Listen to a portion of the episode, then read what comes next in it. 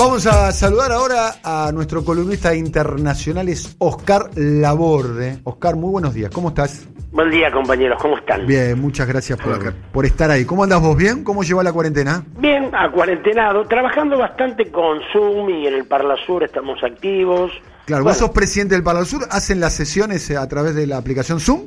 Sí, sí, eh, por suerte hemos eh, probado y luego comprobado que se puede trabajar muy ágilmente. Tal vez mm, esta circunstancia desgraciada lleve también a cambiar algunos hábitos, ¿no? Claro, sí, sí. El jueves hicimos una mesa directiva, que normalmente la hacemos en Montevideo, el costo de trasladar a los concurrentes de seis países diferentes y el hospedaje y demás son de 15 mil dólares, y resulta que cada uno en su casa, de los 20 integrantes sacamos las conclusiones, bueno, y comprobamos que es posible evitar viajar, y además este lo que se puede ahorrar, ¿no? Tal vez, no, entre otras cosas nos queda nos quede la costumbre de, no hacer tantas reuniones presenciales. Se, se, va a reformular lo que se llama teletrabajo. Me imagino que lo que le está pasando a usted está pasando en un montón de lugares. Muchas empresas eh, van a terminar descubriendo que quizás es más eficaz eh, el trabajador eh, en su casa que teniéndolo dentro de, la empresa. Me, me, imagino que eso se debe estar replicando en muchos casos. Traslado, transporte. ¿no? El periodismo ya lo tenía, vos lo sabés. Algunas, algunas eh, digamos, eh, cuestiones de evento y demás ya lo tenían, pero me parece que se va incorporando. En nuestro caso, si hubiera sido por esto, jamás nos hubiéramos imaginado. Aparte lo prohíbe el reglamento, tuvimos que corregir el reglamento porque las reuniones no solamente tenían que ser presenciales, sino tenían que ser en Montevideo. Eh, que es la sede del Parla Sur. Bueno, y con esto descubrimos que este, pudimos funcionar tranquilamente, además todo queda grabado, se puede este, poner en pantalla las, las cosas que vos proponés, el, proyecto que proponés. No sé, fue interesante dentro de, estas, de esta coyuntura que nos toca vivir. La columna, Oscar, ¿quién paga la crisis? ¿Qué está pasando en Estados Unidos? ¿Qué está pasando en Alemania, en Japón, en América Latina y en Argentina en particular? Sí, me parece, Daniel, que en el medio de, de, la, de lo inédito que es la crisis, lo que afecta personal y colectivamente, se está pensando, con suerte en algunos países, cómo combatirla, cómo atenuarla, cómo extenderla el aislamiento, pero también hay que empezar cómo se, sobrepone económica y socialmente de esta situación, ¿no? Eh, y es el momento, y tal vez, este, como dicen las viejas, no hay mal que por bien no venga, de preguntarse de dónde deberían salir los recursos. En Argentina me parece que tuvimos un recorrido un poco, digamos, este, virtuoso, aunque arrancó negativamente, cuando Cambiemos propone eh, descontar el 30% a los diputados. Hay caceroleos provocados esa noche. Massa, me parece que, digamos, con algún gesto de oportunismo, propone el 40%, y ahí empieza el debate de dónde está la guita de verdad, de dónde están los recursos de verdad. Porque haciendo la cuenta, y es posible que los diputados tengan que aportar el 40% ellos, sus asistentes y los viáticos. Ahora, la cuenta es que el Banco Galicia en el 2018 ganó 40 mil millones de pesos. Con el 1% de la ganancia del Galicia del 2018, se recauda el doble que todos los diputados aportando cinco meses, ellos, sus asesores y los viáticos. Entonces, a partir de ese descubrimiento, de saber dónde está la plata, empiezan a aparecer, bueno, quiénes son los, los multimillonarios argentinos, cuánto se gana, y junto con crear los fondos para combatir, se empieza a pensar de dónde luego esos fondos tendrán que ser este, eh, aportados, ¿no? Mm, mencionábamos los tres países, lo mencionaba vos, lo habíamos conversado, que están tomando medidas eh, importantes, incluso para nosotros también tener proporción de las consecuencias que va a tener esta, esta pandemia. Estados Unidos, eh, Alemania y Japón, tres países ejemplares de, del capitalismo, tres países donde se les gusta mucho mirarse a una parte de nuestra burguesía. Bueno, el Japón dispuso el 20%, un fondo que este, es del 20% de todo su PBI. Mil millones de millones de pesos, que es el 20% de su PBI para, para asistencia.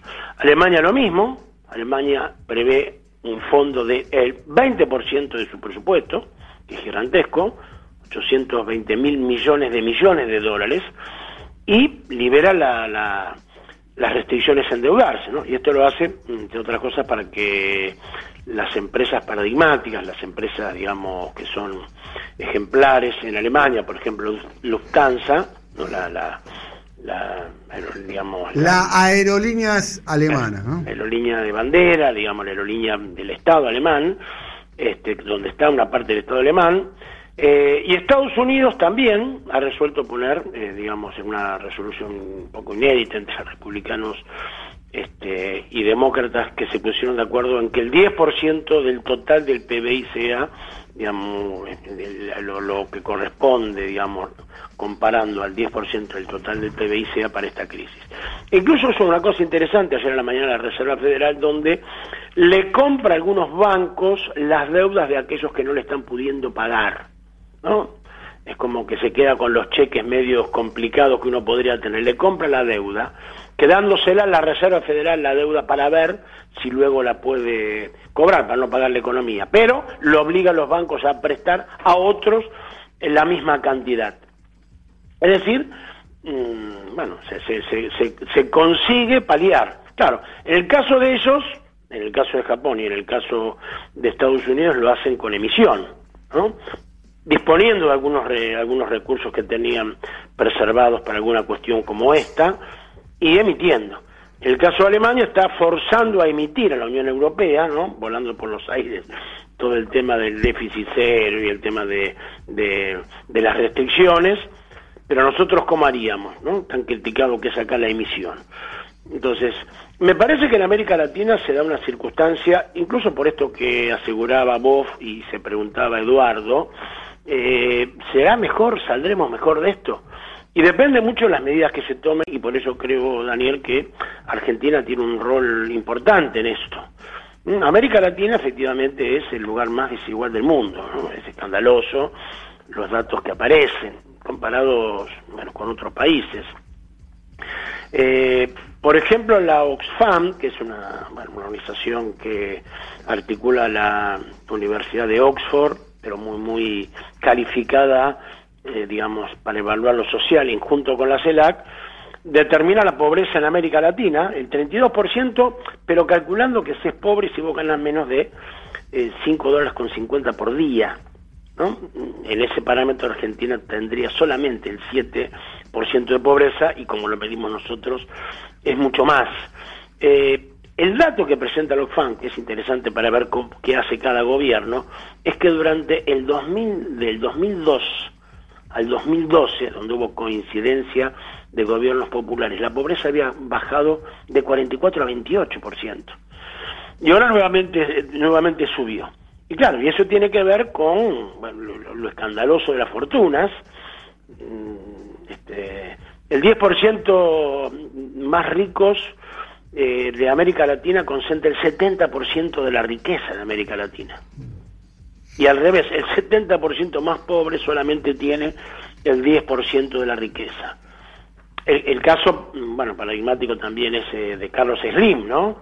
México tiene en sus cálculos el 70% de la población en la línea de pobreza debajo de ella, y Carlos Slim tiene el, hombre, uno de los hombres en su momento fue el hombre más rico del mundo, en un momento, ¿no? Ahora creo que está eh, superado por eh, Jeff Bezos. Sí, exactamente. segundo, primero, de cualquier manera. Eh, nunca se bajó del top ten. Problemas no creo que Claro, y bueno, y eso. Bueno, las este, expensas, ¿no? Y el 10% del PBI de México tiene en riqueza. Y justamente con ese tema del temor de, de, no bajarse el top ten, de, no, de no poder pagar las expensas, me gustaría que escuchemos a Xavier eh, Bukele, que es el presidente de El Salvador, qué le decía a esta gente. Bien, vamos a escuchar al presidente de El Salvador, dale.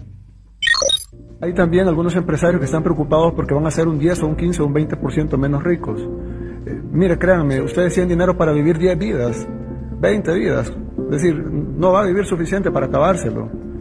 Mejor piense en vivir. Cuando usted necesita una cama para que lo atendamos, porque probablemente está en un grupo de riesgo por la edad, cuando necesita una cama para que lo atendamos y no pueda respirar, créame que lo menos que le va a importar es su cuenta de banco. Lo que va a querer es que haya un ventilador eh, mecánico para que lo podamos intubar y pueda respirar. Entonces no estén pensando en que, ay, voy a perder 20% de mi capital. Sí, va a perder 20% de su capital. Dele gracias a Dios que el otro 80% lo conserva. Hay gente que no tiene que comer hoy en la noche. Esto fue hace varias semanas, ¿no? Esto fue hace varias semanas, eh, el 26 de marzo, eh, dos semanas, y, él juntamente con esto planteó una cantidad de cosas que, bueno, que, ha resuelto, ¿no? Bueno, prorroga el pago de alquiler de, de, las cuotas a los créditos, digamos, de, de, las tarifas de luz y de gas. Bueno, una medida interesante. Por ahora insisto con esto en postergación, y claro, lo que, lo que desnuda también toda esta realidad de buscar dónde están los recursos es, este, sobre todo el escándalo se agrava más en el tema impositivo, ¿no? Porque el 10% de los más ricos pagan el 3% de, de, su, de sus ingresos en impuestos, ¿no? Cuando ese parámetro, cuánto pagan los ricos sobre sus ingresos, no sobre su riqueza, en Estados Unidos es el 14 y en Europa el 20, es decir, en América Latina el 3 en Estados Unidos el 14 y el 20% de sus ingresos pagan los 10% más ricos en Europa. Este, tal vez es un poco confuso los números, pero no hay otra manera de ejemplificar esto que percibimos y nos damos cuenta de la, de la terrible diferencia, ¿no? Eh, Argentina está este, pensando, buscando, hay un debate sobre cómo obtener los recursos. Lo del fondo se ha resuelto, de hecho se están consumiendo recursos estatales, evidentemente se está emitiendo, pero me parece que lo interesante del debate que está planteando el gobierno y algunos diputados opositores es, cómo se junta ese dinero, ¿no? ¿Quién lo paga?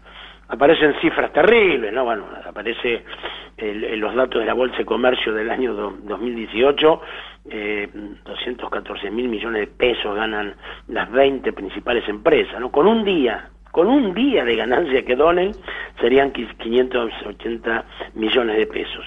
Se ha descubierto en estas horas, ¿no? La OCDE, eh, esta organización que regula el comercio internacional o que, lo controla, le ha informado a la FIP la existencia de 950 cuentas que tienen más de un millón de dólares, de los cuales no están declarados. Habrá que investigarlo, pero ahí le aporta 950 cuentas, en realidad hay 100.000 digamos, 100.000 cuentas no declaradas. Entonces, eh, el tema es ver cómo nosotros eh, constituimos de allí, y hay algunas, algunos planteos que son, digamos, aumentar el, la alícuota de bienes personales y demás, eh, un impuesto especial por un, por un año, por única vez a las grandes fortunas. Yo creo que habría que aprovechar esta coyuntura para, para hacer cosas más este, definitorias más, más permanentes. Yo creo que es el momento para modificar la matriz tributaria de Argentina y si Argentina lo hace, si Argentina demuestra que es posible, tal vez sea para América Latina, porque si América Latina no toma este tipo de, de recaudos, esta pobreza que describíamos va a ser mucho más escandalosa, ¿no? Así que nuevamente Argentina tiene esta responsabilidad, yo creo que se va a que se va a ejercer y por supuesto, bueno, ojalá que eh, la, población, la gente que apoya en estas horas las medidas contra el coronavirus también tome conciencia y sobre todo los sectores que estamos más comprometidos en un cambio profundo, ojalá Alberto encabece esto, insistamos en estas horas que junto con cuidarnos, lo que hay que hacer es que la crisis la paguen los que se enriquecieron escandalosamente en los últimos años en América Latina. Oscar, un abrazo grande. Un abrazo.